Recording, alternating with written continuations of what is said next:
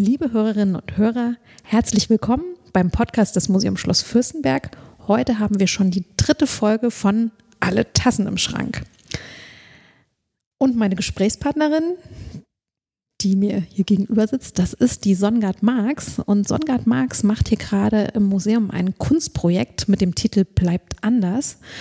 Und dazu ist sie hier direkt vor Ort schon seit fast zwei Monaten, nämlich seit dem 1.4. und bleibt noch hier bis zum 31.5. Und äh, der Gerverosaal hier im Museum ist ihr jetziger Arbeitsort. Und was sie hier macht, das ist eine Kabinettausstellung anlässlich des 275-jährigen Jubiläums der Manufaktur. Und dazu deckt sie, ich sage das mal ganz platt, eine Tafel ein. Ähm, und dabei setzt sie sich mit der Tradition von Fürstenberg auseinander, analysiert die Einflüsse der Tafelkultur vom 18. Jahrhundert bis heute und bringt zeitgemäße Themen wie Nachhaltigkeit, Umgang mit der Umwelt und Achtsamkeit ein. Und daraus äh, entsteht gerade jetzt hier, ist noch Work in Progress, ein vielschichtiges Kunstwerk. Und das Besondere ist, dass dieses Kunstwerk vor den Augen des Publikums entsteht. Also das Publikum kann beim Entstehungsprozess dabei sein, kann erleben, wie es entsteht und beim Wachsen zusehen. Allerdings wird jetzt Ende der Woche der Abschluss des Projektes sein. Und äh, ich bin ganz froh, dass ich Sonnengard heute gewinnen konnte, noch diese Podcast-Folge mit mir aufzunehmen, weil eigentlich ist sie schon naja, recht im Endspurt. genau. Und bevor wir gleich äh, mit äh, quasi dem Interview anfangen, will ich noch kurz, äh, kurz was zu Songard sagen. Also Songard ist äh, in der Lutherstadt Eisleben geboren, hat eine Ausbildung gemacht, nämlich eine Töpferlehre und danach angeschlossen ein Studium ähm, auf der Burg Giebichenstein in Halle an der Saale und inzwischen ist sie als freiberufliche Künstlerin tätig. Habe ich das gut zusammengefasst? Absolut. genau, damit man weiß, wen man hier sitzen hat. Genau. Ähm, Songard als ausgebildete Töpferin und praktizierende Künstlerin. Ähm, sieht dein Arbeitsalltag ja wahrscheinlich normalerweise ein bisschen anders aus als das, was du gerade hier machst. Vielleicht kannst du mal ganz kurz äh, uns erzählen, wo du eigentlich arbeitest, äh, wie dein ich nenne es mal, wie deine Werkstatt oder dein Atelier normalerweise aussehen, um mal hier klar zu machen, was jetzt äh, quasi das Besondere ist äh, an, an, an diesem zweimonatigen Aufenthalt, den du hier gerade hast. Also ich bin wohnhaft äh, in Wolfenbüttel seit geraumer, seit jetzt etlichen Jahren und habe mein Bra äh, in Atelier in Braunschweig. Und äh, in diesem Atelier arbeite ich alleine. Das heißt, das ist so der erste Unterschied zu äh, der Arbeit hier, äh, dass ich äh, von morgens bis abends sozusagen eigentlich niemandem begegne, wenn mich keiner besucht. Und äh, hier auch in der, mit der geringen Belegschaft äh, zugegebenermaßen im Schlossmuseum bin ich doch äh, mit Kollegen zusammen und äh, das ist schon was ganz Besonderes und ähm, das bin ich nicht gewöhnt, dass ich äh, sozusagen auch ähm, in Interaktion mit anderen Menschen trete, aber ich habe auch große Freude dran, dass ich auf einmal ähm, Lebensrealitäten anderer kennenlerne, dass ich mich mit anderen absprechen muss, dass ich Arbeitsabläufe und Zeiten einhalten muss. Das ist, ähm, das empfinde ich doch also ich arbeite sehr gern alleine, das muss ich dazu sagen, aber dass ich das auch einmal anders erlebe, das empfinde ich als sehr bereichernd und auch anregend, weil sich in diesen Situationen, die sich da zwangsweise ergeben und äh, in den Gesprächen äh, doch Austausche ergeben, von denen ich einfach profitiere. Und das finde ich, ähm, also ich bin einfach potenziell neugierig und was mir da begegnet, das macht mir einfach Freude.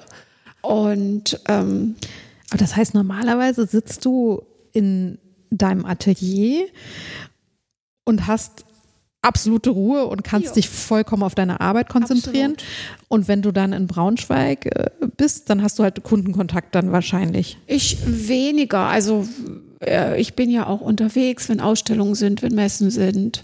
Das heißt, ähm, spontane Besuche funktionieren schon und ich bin prinzipiell sehr fleißig. Also ich bin schon sehr regelmäßig und sehr diszipliniert am Arbeiten. Disziplin war nie mein Problem.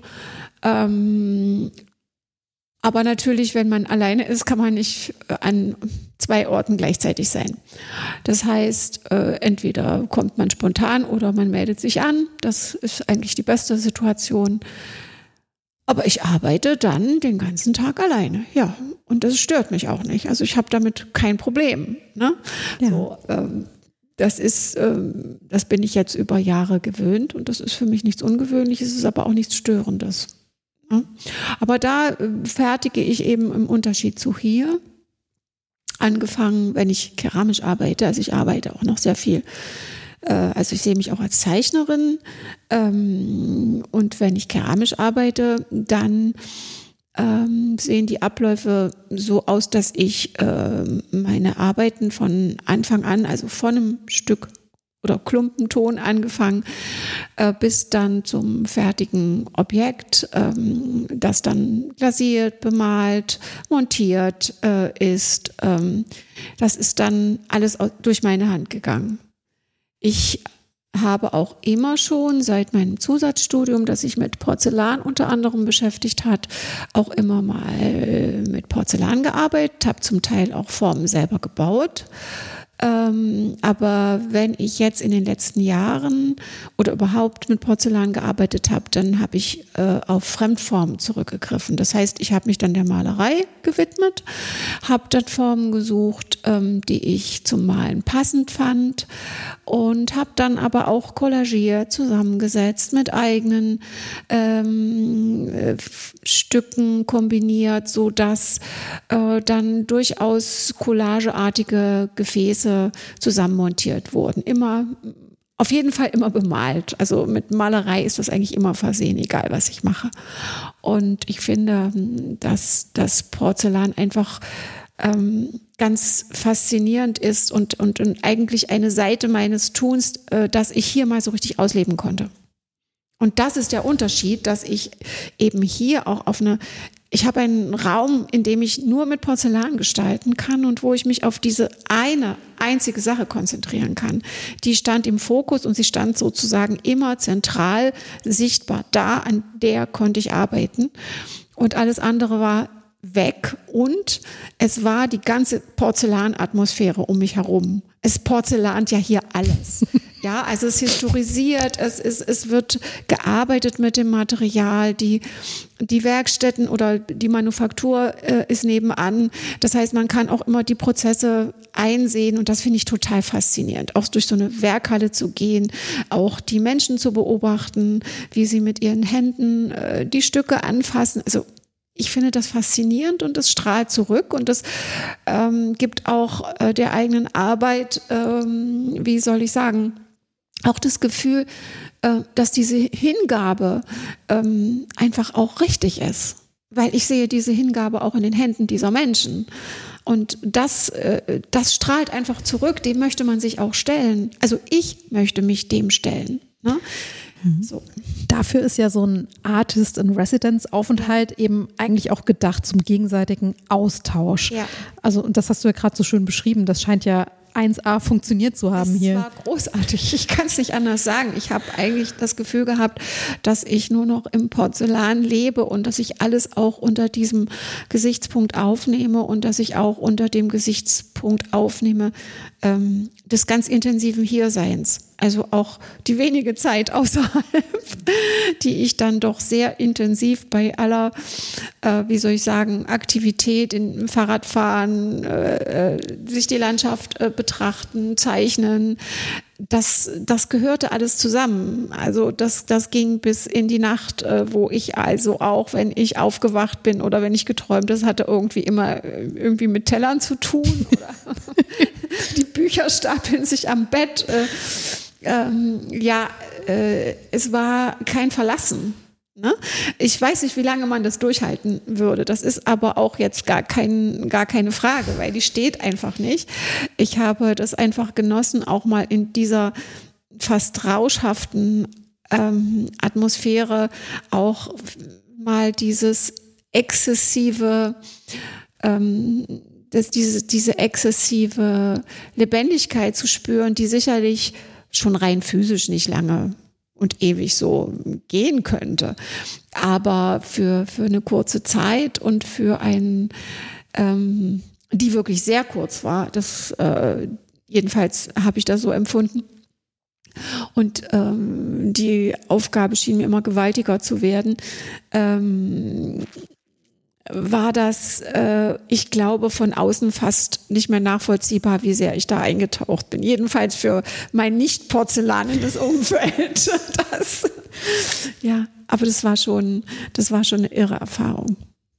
Und sag mal, ist das dein, dein erster ähm, Arbeitsaufenthalt anderswo oder hast du sowas schon mal gemacht? Ähm, ich hatte mehrere kurze Aufenthalte und ich hatte noch einen, einen längeren, der liegt ja nun schon geraume Zeit zurück. Ich war äh, eingeladen oder ich hatte einmal einen Preis äh, von den äh, Inax Design Prize for Europeans äh, in Japan, in Tokoname. Da war ich ein Vierteljahr, also 90 Tage.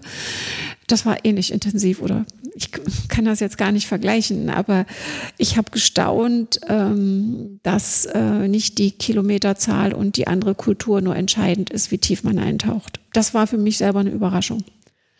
Ähm, natürlich hat Japan damals einen ungeheuren Einfluss ausgeübt und war total faszinierend. Und ähm, dort habe ich auch sehr, sehr viel gearbeitet, äh, äh, weil das hat einfach Spaß gemacht, ähm, sich auch in so einer fremden Kultur zu bewegen und mit Kollegen zu arbeiten. Ne? Das war schon eine Intensität, da kommt man als Tourist nicht ran.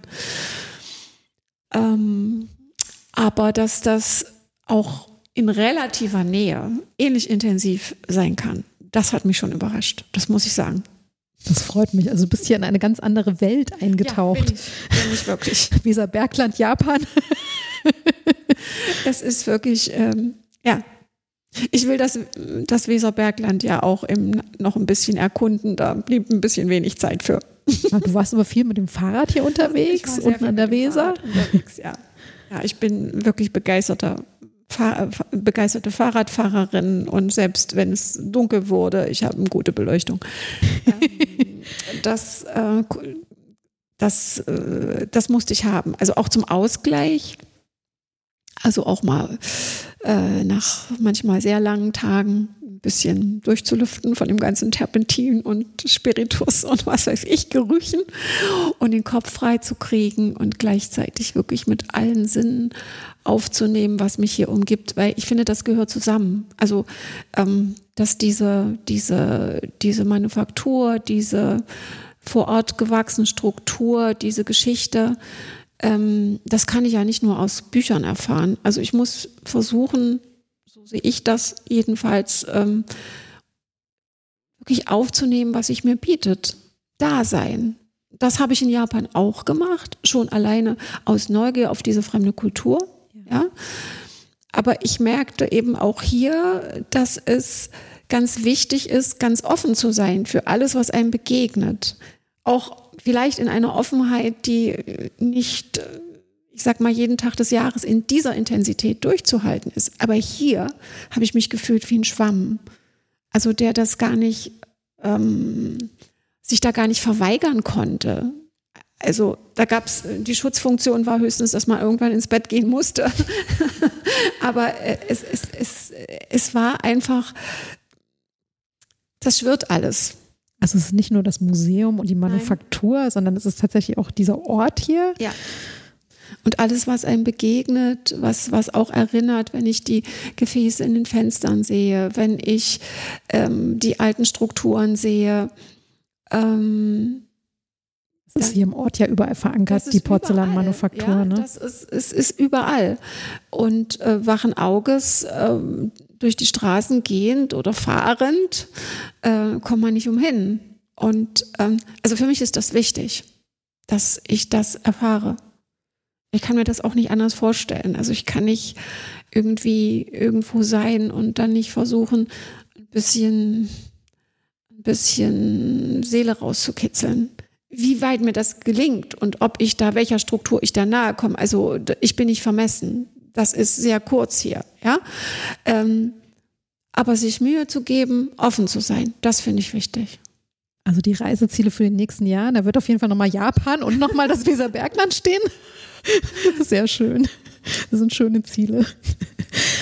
Ähm, ich möchte mal ganz kurz ähm, beschreiben, wie ich diesen Raum empfinde, in dem du arbeitest und den ja auch die Besucher erleben. Also ich bin ja hier im Museum für die Bereiche Bildung und Vermittlung zuständig und ich war ja heute Morgen erst ähm, zusammen mit, mit einer Gruppe von SeniorInnen äh, bei dir drin und ähm, also um es vorwegzunehmen, es war am Ende eine Dame, die Tränen in den Augen hatte, weil sie so gerührt war von deiner Arbeit. Und ich fand das, ich fand das so zauberhaft, weil ähm, diese Dame ähm, kann sich gerade nicht mehr wirklich mit Worten ausdrücken, weil sie einen Schlaganfall hatte und ihr Sprachzentrum gestört ist, aber sie hat die ganze Zeit mit ihrem ganzen Körper äh, kommuniziert, wie toll sie das findet.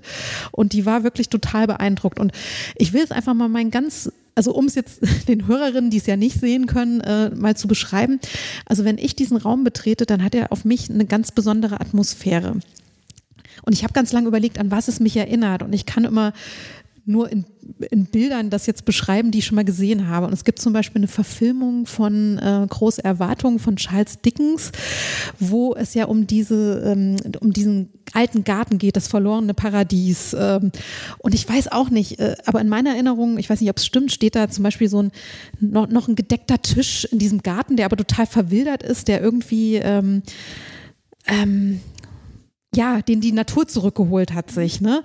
Und das ist so ein Bild, was, was, was ich oft habe, wenn ich äh, in, in deinen Raum gehe, weil, also liebe Hörerinnen und Hörer, Sie müssen sich vorstellen, man kommt in, in ein einen sehr hellen Raum im Schloss, der ist sehr hell und da steht ein riesengroßer Tisch und der ist gedeckt mit Porzellan und auf dem Porzellan ähm, fällt einem sehr schnell auf, dass da überall, da ist kreucht und fleucht, da sind Käferlein, da sind äh, Raupen, da sind ähm, ja, Falter.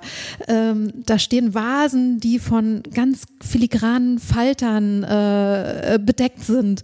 Und ähm, ja, also solche Assoziationen habe ich. Oder irgendwie, ich muss ganz oft an Alice im Wunderland denken, an, an die äh, Teegesellschaft, wo ja auch ein Tisch gedeckt ist. So als hätten die das verlassen, als würde das da schon so eine Weile stehen. Das sind so es ist irgendwie ein kleines Wunderland für mich. Ich glaube, das möchte ich gerade damit sagen. Ähm, und gleichzeitig, also das erinnert mich alles irgendwie an draußen, weil es, glaube ich, ähm, weil ich ganz viel Natur sehe, obwohl es ja ein Innenraum ist. Und gleichzeitig erinnert es mich an so eine Kunst- und Wunderkammer, weil die Wände und Nischen in dem Raum ja mitgestaltet sind. Es ist nicht nur dieser Tisch, sondern auch die, die Wände, die Architektur ist äh, von dieser Kunst äh, mitgenommen. Und da hängen zum Beispiel ein Rahmen mit ganz vielen äh, Schmetterlingen, ähm, die keine echten Schmetterlinge sind, sondern ausgeschnittene Schmetterlinge ja, aus Papier. Süddeutsche Zeitung. Süddeutsche Zeitung. Das wäre auch so eine Frage gewesen. Äh, Songard arbeitet nämlich nicht nur mit dem Material Porzellan, was sie ja hier vorgefunden hat und bemalt, sondern sie hat auch äh, tatsächlich äh, mit Porzellanmasse kleine Pilzlein und Artischocke und weiß ich nicht gestaltet. Aber es ist nicht nur das, die Keramik, sondern auch feine Papierarbeiten. Genau. Und das war jetzt einfach mal so, ich wollte so mal meinen Eindruck schildern für jemanden, der es gerade hört und nicht vor sich hat. Vielleicht kann ja jemand was damit anfangen mit meinen Beschreibungen. Aber das ist so mein Eindruck. Und ich hatte das Gefühl, dass diese Seniorengruppe heute Morgen, ähm, ja, jeder hat sein eigenes Erlebnis, wenn er da reingeht, aber auf jeden Fall hat es keinen unbeeindruckt gelassen.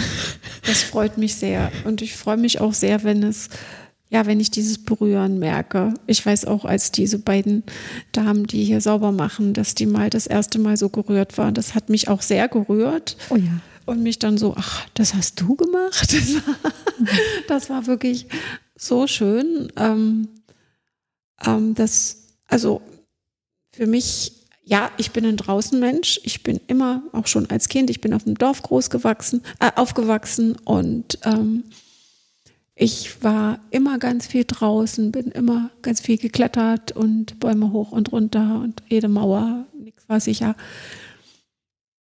Und das brauche ich nach wie vor immer. Draußen sein, ähm, deswegen auch Fahrradfahren und ähm, Naturerlebnisse.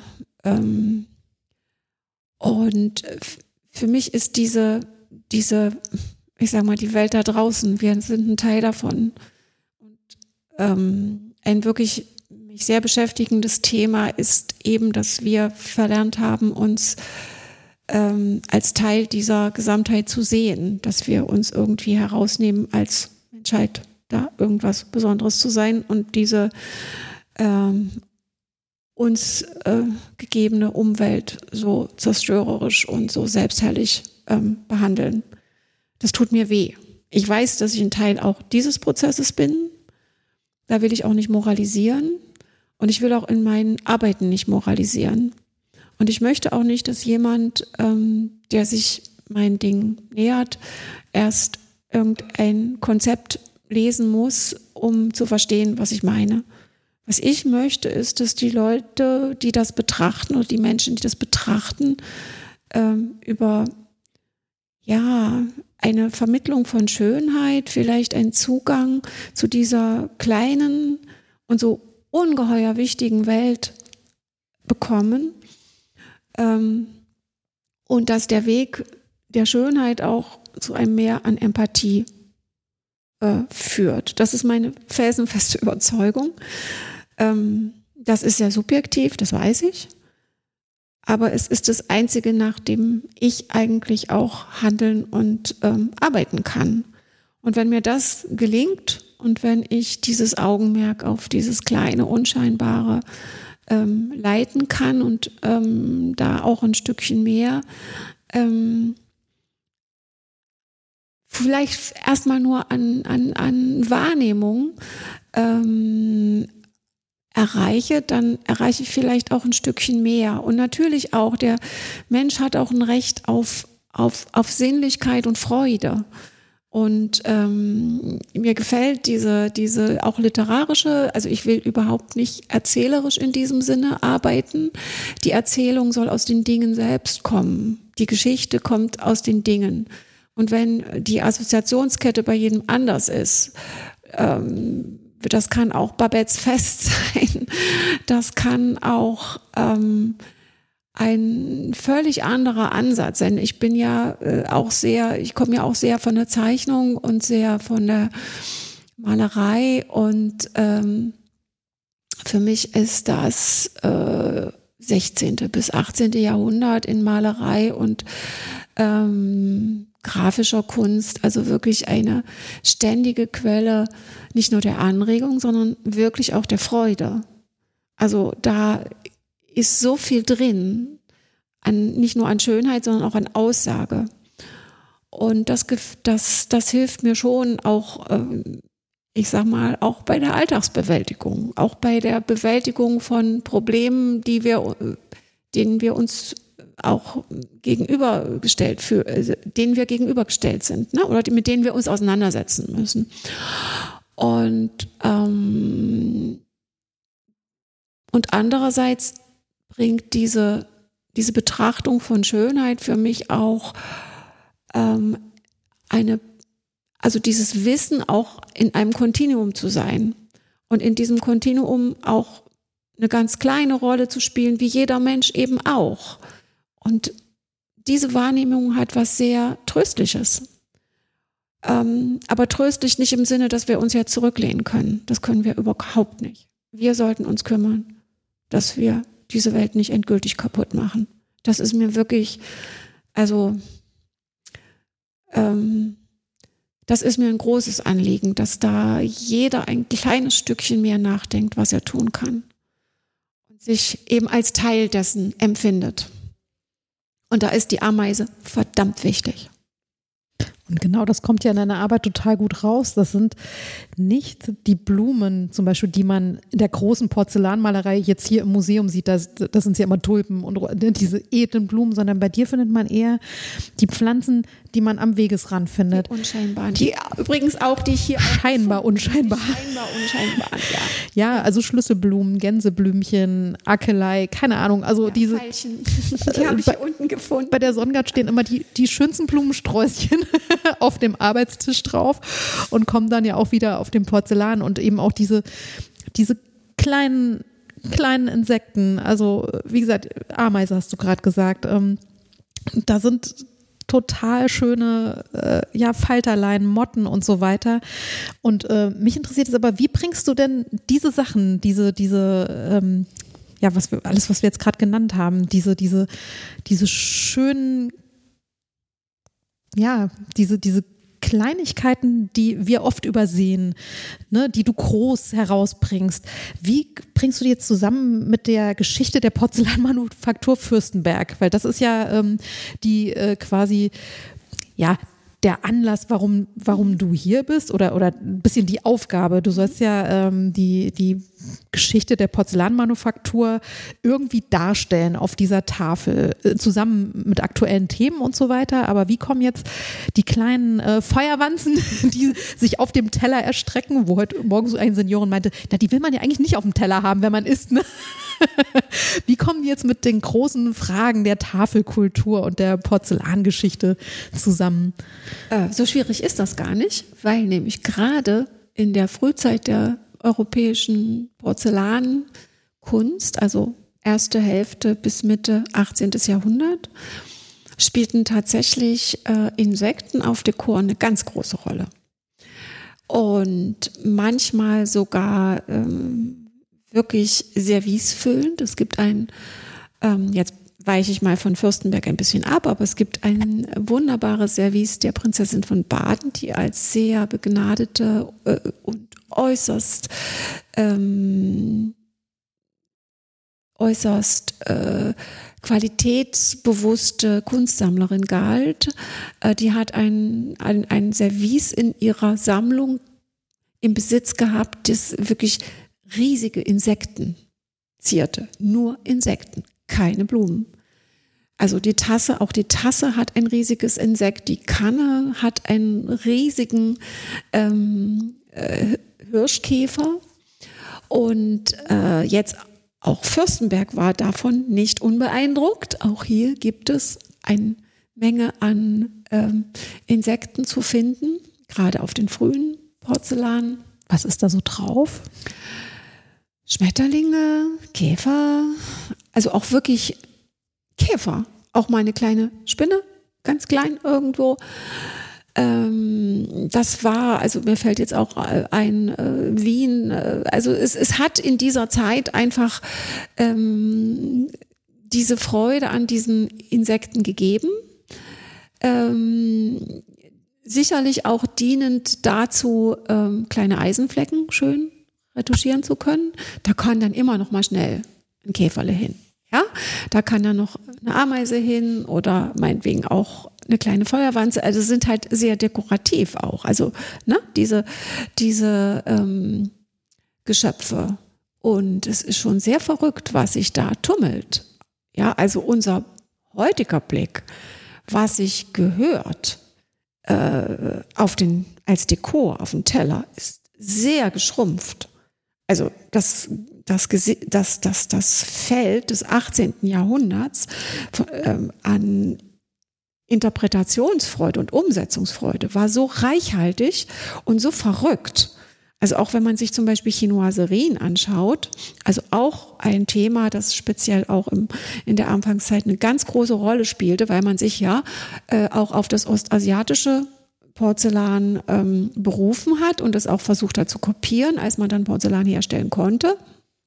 Dann hat man natürlich auch auf ähm, diese ostasiatischen Motive zurückgegriffen und äh, das oft sehr frei interpretiert, weil man ja noch nicht da war und äh, die eigene damals europäische Vorstellungswelt umgesetzt hat in Malerei. Das ist sehr kurios, oft sehr lustig. Ja, ja oder auch diese sogenannten indianischen Blumen. Jetzt ist wieder ein anderes äh, das äh, die, äh, Themenfeld. Äh, hat immer also einen ganz großen Reichtum und Facettenreichtum gehabt an ähm, Dekoren und auch an Motiven. Dekoren ist jetzt nicht das richtige Wort an Motiven. Ja, ähm, das geht bis zu großen, also auch ähm, kleinen Eidechsen und Fröschen. Es gibt, ich glaube, das ist von ich weiß jetzt nicht, wo das hergestellt ist, aber das, das äh, ist die, die ähm, Kaiserin Katharina, die Zarin Katharina hat ein Froschservice. Also es ist, ähm, da geht's richtig kunterbunt los. Ne? Also, also viel mutiger als das, was wir uns jetzt unter Tafelgeschirr vorstellen. Und diesen Mut und diese Pracht und diese, äh, wie soll ich sagen, auch Vielfalt die würde ich auch gern wieder auf die Teller bringen und ein bisschen, also ich sag mal, äh, diese, diese, ein bisschen den Blickwinkel wieder erweitern auf das, was möglich ist und auch, was uns eigentlich die Geschichte lehrt. Ne, und das kann man auch, also ich finde da auch einen ganz großen Zeitbezug drin. Ich habe ja auch Teller, wo ich mich sehr viel mit Wurzelgemüse und so weiter auseinandergesetzt habe. Ne, also nicht nur mit Insekten, sondern eben auch mit Gemüse, mit Obst. Ähm, ist übrigens auch sehr traditionsreich, gibt's alles im Porzellan. Ähm, und für mich ist da genau auch der Ansatz, dieser darüber, über die Schönheit nachzudenken. Was ist auf unseren Tellern? Was essen wir da? Wie wichtig ist es uns? Wie gehen wir damit um? Das kann ich alles zusammenfassen, indem ich auch über Schönheit das Ganze definiere die Schönheit eines Radieschens oder eines kleinen Mairübchens, ja, oder eines unscheinbaren Pastinaken ähm, Stückchens, ja, also kann ich an dieser Stelle wirklich nur empfehlen. Kommen Sie alle hierher und gucken Sie sich das wirklich an. Ich habe noch nie so schönes Wurzelgemüse gesehen. Und, und dann können wir weiterdenken. Ja, was ist uns das eigentlich wert? Oder was essen wir? Und na, so. Und ich würde es ja auch gern mal auch in Benutzung sehen, ja, weil das geht. Ja, also das kann doch nicht nur im 18. Jahrhundert funktioniert haben, dass wir mit diesem Anspruch auch an, an Sinnlichkeit auch ähm, und an Anspruch an jedes Teil unserer Sinne gehen. Ja, also auch die Ästhetik und nicht so vordergründig, sondern das kann ähm, in die Tiefe gehen. Und was mich auch immer wieder beschäftigt, ich glaube, als wir das erste Mal auch gesprochen haben hier oben, da habe ich gesagt, irgendwie im Gespräch, ähm, dieses verdammte Kunsthandwerk, ja, das hat so ein Geschmäckler. Es hat so, das ist nicht ernst. Ja, das ist einfach, das ist, ja, da malt jemand ein paar Blümchen oder keine Ahnung, so ein paar äh, Nettigkeiten. Also gegen dieses Image möchte ich mich wirklich wehren, dass wir sagen, da ist Intellektualität möglich. Und die ist nicht per se einfach abzuschreiben, weil es diese Schublade ist, Kunsthandwerk. Ja, also da möchte ich mich wirklich regelrecht, äh, ich möchte einfach zeigen, und da bin ich ja nicht die Einzige, die zeigt, Ganz im Gegenteil, ich bin ein Teil ganz, ganz vieler, also da muss ich mich wirklich zurücknehmen, ähm, die wirklich wunderbare Arbeiten machen, die ganz äh, viel Tiefe und Tiefgang haben und denen diese, diese Etikettierung überhaupt nicht gerecht wird. Da sollten wir uns alle gemeinsam gegen wehren und da ein Stückchen für tun, dass es ein bisschen anders wird. schwer genug. Ein wichtiges Statement, ja, auf jeden Fall. Und das bitte für alle. Also das hat oder für ganz, ganz viele Kollegen. Finde ich gut. die ich achte und schätze und mit denen ich mich auch ähm, ähm, einfach auch ähm, verbunden fühle in diesem Anspruch. Ja. Wir hoffen jetzt, dass ganz viele zuhören und, und das mitbekommen. Wie, wie ist es denn jetzt, wenn du deine eigene, Jubi also diese Jubiläumstafel, die du da gerade gestaltest, wenn du die selbst beschreiben müsstest, wie würdest du das denn machen? Ich habe ja eben so meine Assoziationen und Eindrücke versucht äh, wiederzugeben. Wie, wie blickst du denn darauf selber? Oh, das ist jetzt eine für mich ultra schwere ja. Frage. Ja. Äh, wie blicke ich drauf? Ähm, erstmal mit wirklich mit großer Freude, weil ich habe es mit Hingabe gemacht. Ich weiß, dass vieles noch hätte viel tiefer, viel weiter gehen können. Ähm, da gibt es auch einen Schmerz dabei. Ähm, das Weil- war einfach nicht möglich. Weil ein Kunstwerk nie fertig ist. am- Nicht nur deswegen. Also ich denke, also ähm, zwei Monate war für diese Aufgabe und ich habe sie selber sicherlich auch sehr weit gespannt, weil es so viel gab. Ja, also es kamen immer wieder Teile. Mach was draus, ja. Oder es kamen Abziehbilder, mach auch da was draus. Und ähm, oder es kamen Scherben, mach da was draus. Und es waren die Stücke, die ich mir ausgesucht hatte. Und ähm, die Aufgabe wuchs mit der Zeit, ähm, die ich hier war. Und sie war auch, also selbst, ähm, sie wäre auch, äh, ich sage mal, bei 24 Stunden Einsatz wahrscheinlich nicht zu bewältigen gewesen, so dass ich sagen kann, ähm, ich bin mit jedem Detail in die Tiefe gegangen. Das das ist vielleicht der, der Schmerzpunkt dabei. Also um, um das mal vielleicht äh, auch, zu beschreiben, dass äh, normalerweise würde ich an manchen Details noch viel länger feilen.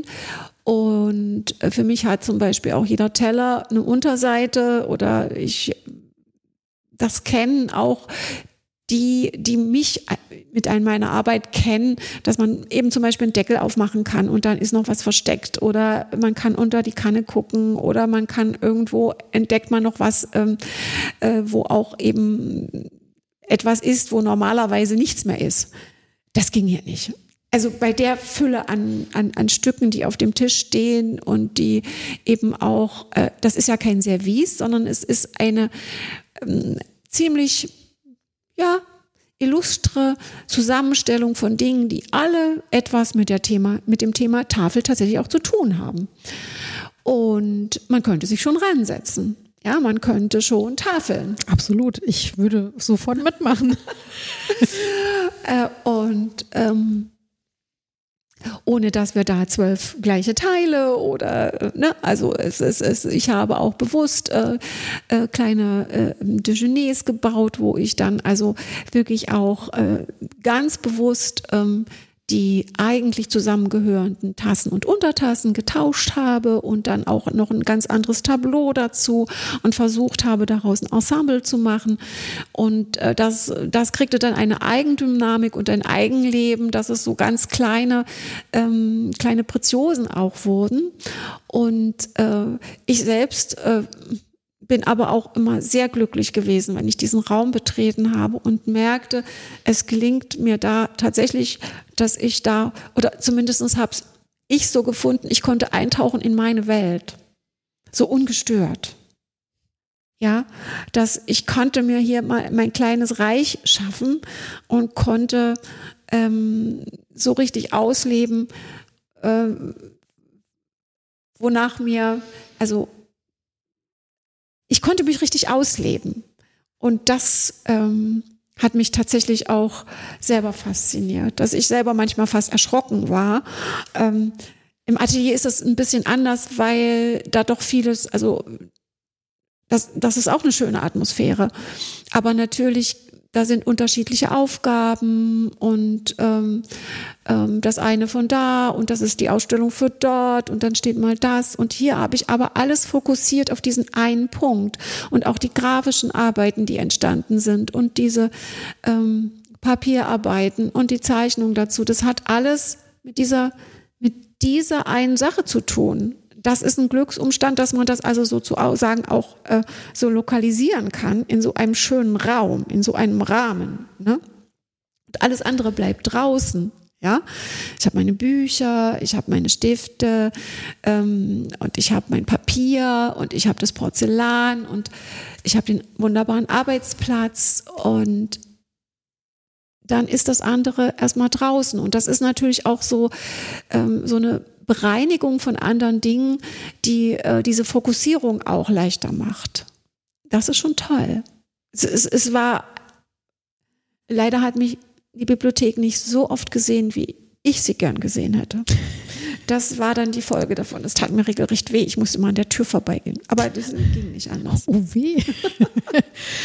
Was war denn das herausforderndste Objekt, was du zum Bearbeiten bekommen hast? Gab es oh. irgendwas, was du äh, als besonders ähm, herausfordernd oder ja, gar nicht schön fand zum Beispiel? Ähm, also ich wurde ja mit etlichen Scherben konfrontiert.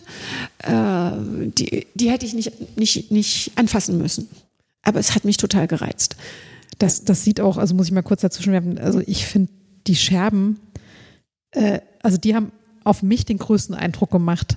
Also ähm, etwas, was ja normalerweise als oh, ist kaputt gilt, äh, so wunderschöne, schmuckvolle Dinge daraus zu machen, äh, finde ich grandios.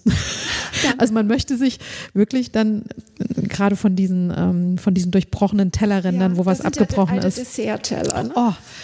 also die sind so und sehr detailreich auch tatsächlich bemalt, weil du gerade gesagt hast, eigentlich hättest du gerne überall noch mehr Details eingebracht, aber die sind so klein, so wundervoll, dass dass sie zu eigenen kleinen Kunstwerken werden. Ganz toll. Aber Entschuldigung, genau, wir waren bei dem furchtbarsten Stück.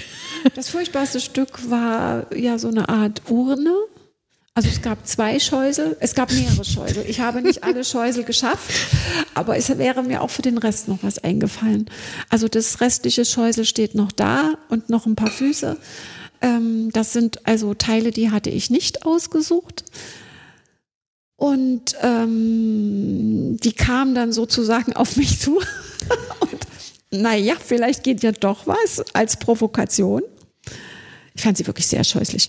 Und es war, war, also so eine Urnenform dabei, das jetzt die Frage. Und ähm, äh, ich musste dann, ich habe sie mir dann so hingestellt, dass ich äh, sie immer mal anschaute und bis ich, äh, so eine Form hat ja auch eine Architektur. Mm, und dieses plastische Dekor ich kann dann immer nicht anders denken, als es mir mit Malerei vorzustellen.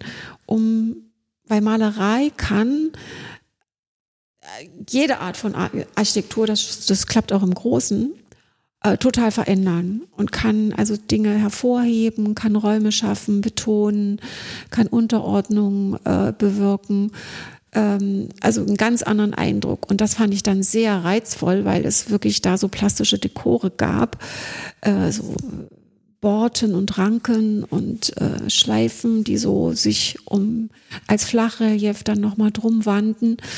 Und was mache ich jetzt damit? Und ähm, dann ist mir die Idee gekommen, äh, dass ich äh, einen anderen Fuß, also der Fuß war auch nicht mehr vorhanden, dass ich dann auch einen, einen, einen anderen Fuß suche und äh, dass ich äh, diese, dieses Voluminöse äh, und dieses äh, etwas, ja, das hat so ein Pathos, dieses Gefäß, dass ich das irgendwo breche.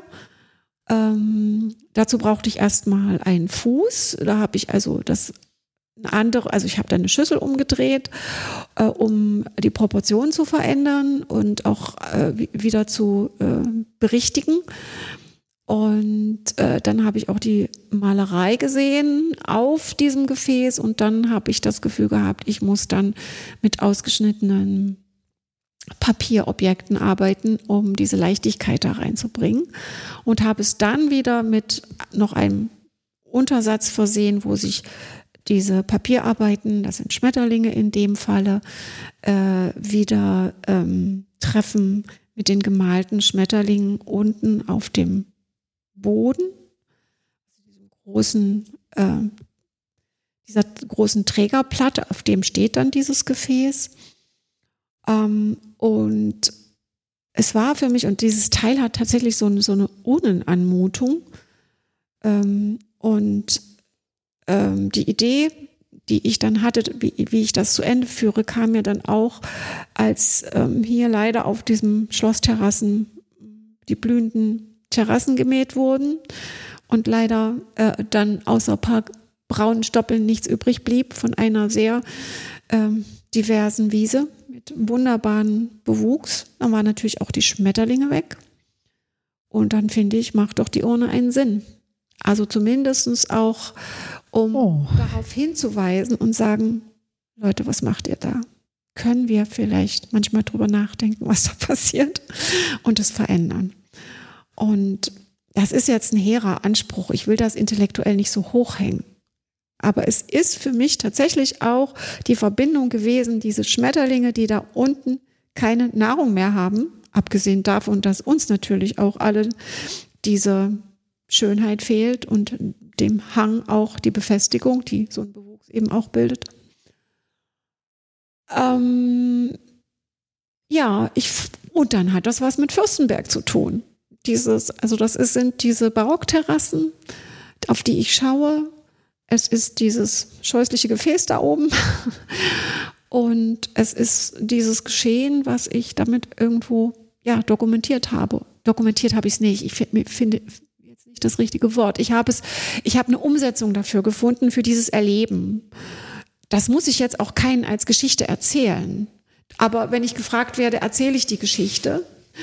Äh, für mich soll das äh, Gefäß auch so funktionieren. Und wenn mich jemand fragt, wie ich auf sowas Verrücktes komme, kann ich sie erzählen.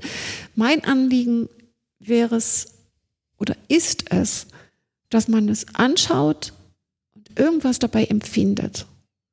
Und eigentlich erstmal doch, dass es was Schönes ist was Schönes in diesem Bruch, was auch in dieser Zwiespältigkeit steckt, in dieser Ambivalenz. Ja. Also ich finde vor allem mit diesem, du hast das ja mit so einem, ich weiß gar nicht, wie man dieses Grün nennt, so ein Frühlingsgrün, ein Lindgrün ja. vielleicht bearbeitet. Dadurch wirkt das Gefäß schon viel leichter. Und wo du gerade von den Schlossterrassen erzählt hast, musste ich an unsere äh, Osterferienkinder äh, denken, die hier im Schloss waren, um Computerspiele zu programmieren. Und wenn die draußen waren, die haben ja, ähm, die waren ja total auf ihre Handys und so weiter fixiert, aber die haben dann diese kleine Wiese gefunden mit diesen vierblättrigen ja, Kleeblättern. Und ich weiß noch, wie sie alle zu dir rannten, weil sie irgendwie das Gefühl hatten, die Künstlerin, die wir da gesehen haben, die muss das interessieren, die malt doch so viele Blumen und was weiß ja. ich. Und dann sind die ja mit diesen vierblättrigen Kleeblättern zu dir raufgerannt und haben die dir gezeigt, weil sie irgendwie eine Ahnung hatten, dass das irgendwie da was, Verbindung. dass da eine Verbindung besteht. Das fand ich ja. total spannend. Ja. Und diese Kinder waren ja sonst wirklich so, die waren hier, um irgendwie äh, mit Computern zu arbeiten und so weiter, ja. ne? Und mussten sich irgendwie auch noch mit Porzellan beschäftigen anbei. Aber dieser Moment, als das erste Kind dieses vierblättrige Kleeblatt fand und die anderen dann auch noch welche fanden, also wie, Übrigens, das Glück wächst hier vom Schloss, wollte ich noch mal kurz sagen. Das fand ich ganz spannend, dass die dann wirklich zu dir hochgerannt sind. Ja. Weil die haben das gemerkt irgendwie, dass, dass diese, diese, diese Wiesen und so draußen irgendwie, ja, dass da eine Connection besteht. Mhm. Also die Interaktion mit den Kindern, das fand ich auch schön. Mhm. Das hat mir auch Spaß gemacht. Jetzt sag mal, jetzt waren ja ähm, während deiner Arbeit ziemlich viele Besucher bei dir drin, die dich beobachten konnten, was du da tust. Ähm, magst du mal was von, von, von deinen Begegnungen erzählen? Was war denn, was war denn die spannendste Begegnung, die du hattest? Das ist wahrscheinlich jetzt schwierig auszusuchen, äh, weil in fast zwei Monaten Arbeit wahrscheinlich unfassbar viele Menschen bei dir da im Raum waren. Aber kannst, ist dir irgendwas im, im, im Gedächtnis geblieben, was du mit uns teilen möchtest? Das war wirklich so viel. Und so, es, also es war manchmal sehr anstrengend. Damit habe ich nicht gerechnet. Das muss ich ganz ehrlich zugeben.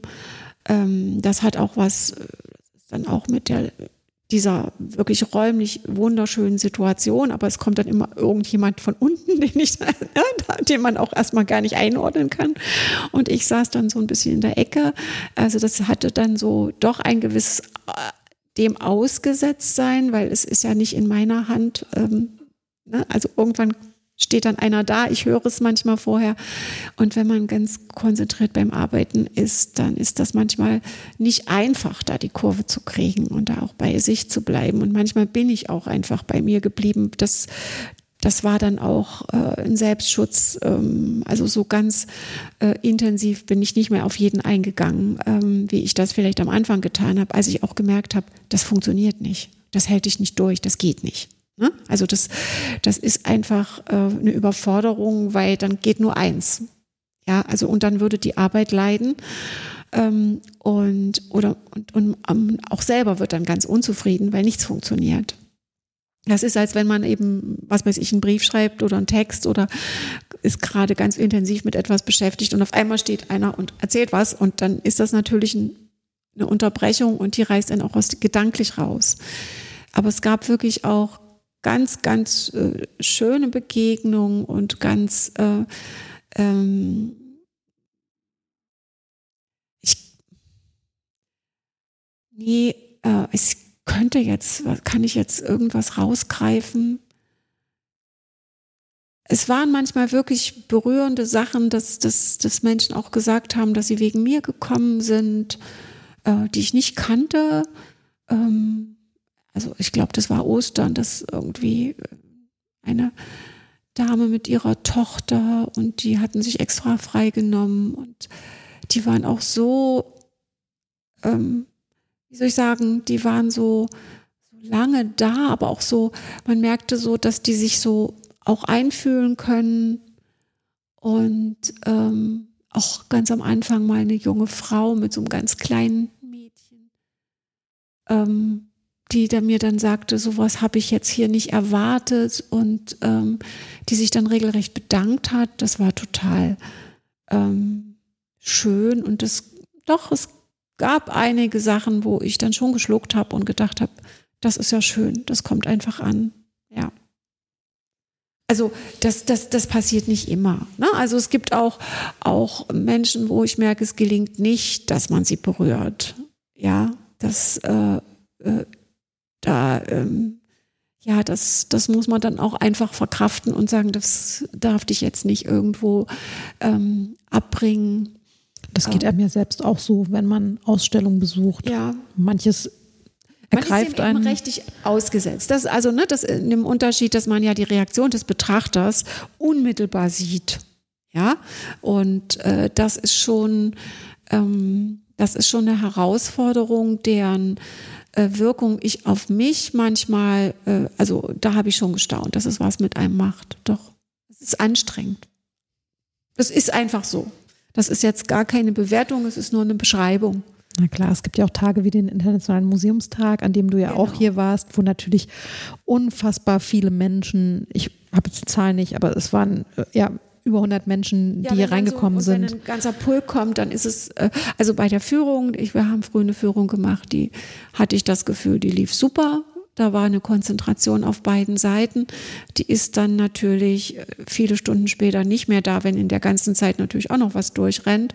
Und wenn dann noch mal ein Pulk kommt und ähm, da habe ich dann auch mal gemerkt, das schaffst du jetzt nicht mehr, jetzt kommst du an, selber an die Grenzen, um noch zu was zu vermitteln.